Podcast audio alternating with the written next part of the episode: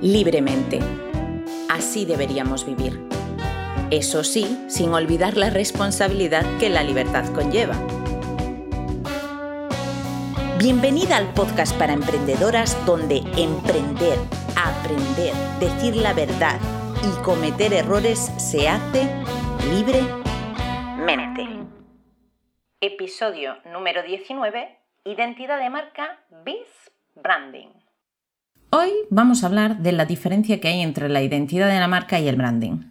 Te voy a confesar que tenía pensado en este episodio hablar de esto y de cinco mitos que tenemos sobre estos dos conceptos, pero no lo voy a hacer en un solo episodio, lo voy a hacer en el siguiente, los cinco mitos que están súper extendidos y hay que eliminar de todo, de, de, todo el mercado, de toda esta comunicación que tenemos.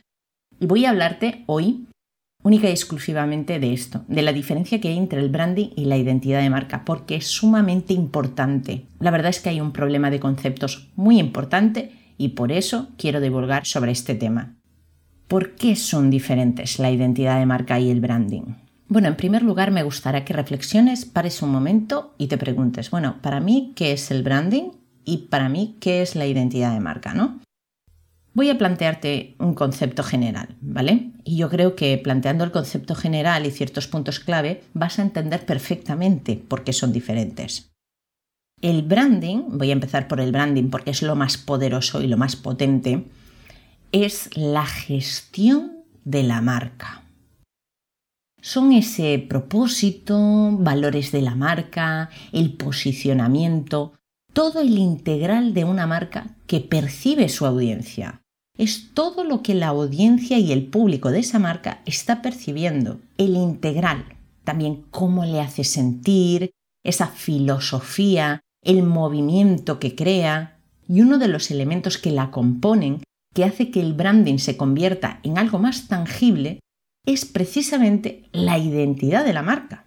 La identidad de la marca es esa pauta, son esas reglas que materializan el branding en la comunicación base.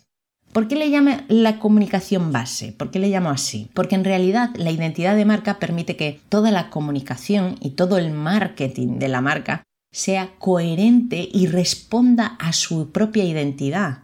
La hace más reconocible, más identificable, con lo que puede seguir pareciendo intangible y en gran parte lo es. Pero ya tienes una paleta de colores, un logotipo, isotipo, lo que sea, un universo verbal o una base musical, porque al final la identidad de marca permite que cualquier acción de marketing esté totalmente ligada al branding, al propósito, a los valores de la marca, a su personalidad, porque le representa. La identidad de marca crea el entorno tangible del branding, esas herramientas que van a plasmar de forma visual, verbal, musical, de imagen. Esa identidad de marca permite que sea un branding memorable, reconocible por elementos específicos como pueda ser una frase, puede ser una base musical, unos colores, una tipografía, una voz, lo que sea que predomine en esa identidad de marca y tenga más fuerza,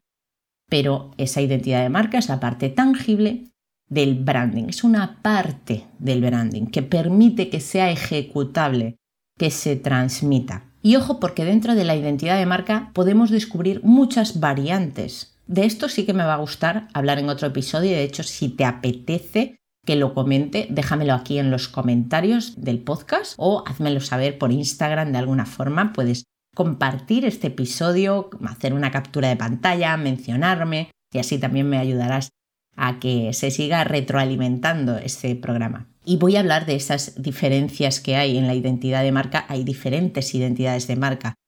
Está la visual, está la verbal y tenemos otras que están surgiendo y además con mucha fuerza y con mucha importancia.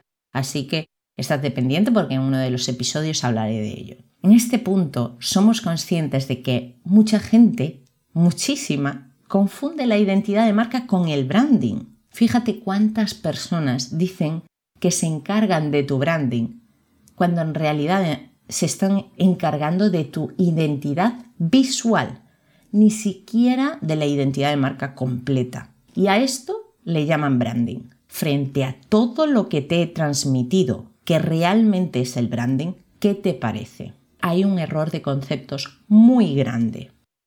Y cualquier experto o experta en este área te dirá que esto que estoy compartiendo es tal cual. Yo no sé por qué se ha introducido el concepto de branding como identidad visual, pero es erróneo.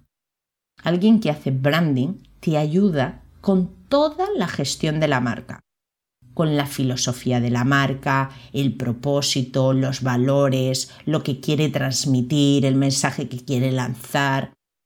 Prácticamente incluye hasta el modelo de negocio de esa marca.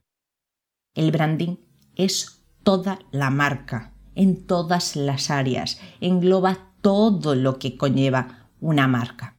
Y la identidad de marca expresa con elementos más tangibles o ejecutables o identificables ese branding. Le da voz, le da color, le da tipografía, le da música, le da universo verbal, le da esos elementos que hacen que sea más ejecutable, pero es una parte de todo el branding. ¿Que es una de las más poderosas? Pues sí, porque nos ayuda a transmitir todo ese propósito, valores y demás. Se basa más en la parte más profunda, en la filosofía de la marca, que en el marketing de ventas, por así llamarlo. Hasta aquí este episodio donde quería dejar muy claro que el branding abarca muchísimo, muchísimo más que la identidad de marca.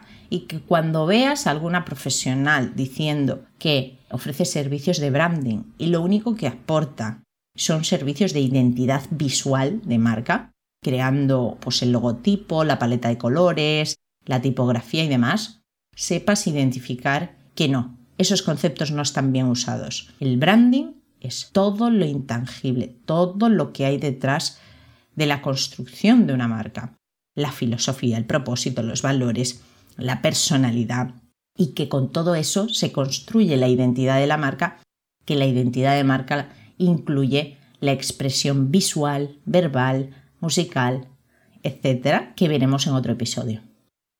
Si necesitas ayuda en la construcción de tu identidad de marca, visita agarimostudio.com. Y hasta aquí, ah, es como que he soltado una losa que llevaba encima, que muchas veces lo comento, lo comparto, lo hablo, pero tenía muchas ganas de crear un episodio hablando única y exclusivamente de esto. Me encantará de verdad saber qué opinas, si sabías que existían estas diferencias, cómo entiendes tú estos conceptos. Al inicio te hice una pregunta y si estabas en lo cierto o no. Así que por favor me escribes por Instagram directo, dejas un comentario aquí en el podcast, lo compartes en stories y así divulgamos sobre el tema como quieras pero hazme saber qué te ha parecido este episodio, si te ha aportado y te ha ayudado. Si quieres aprender más, nutrirte más de toda esta visión que tengo de la identidad de marca, del branding y demás, puedes visitar monicalemos.es. Tengo una academia, en el menú de mi web puedes encontrar academia y accedes allí, tengo un montón de cursos para ti. Y si no, también encontrarás muchos otros recursos, más artículos, más episodios de podcast y bueno, adelantarte lo que ya te había comentado, en el próximo episodio voy a hablar de los cinco mitos que tenemos sobre la identidad de marca, el branding y demás que debes eliminar si es que todavía los tienes. Así que no te lo pierdas y no te olvides de emprender libremente.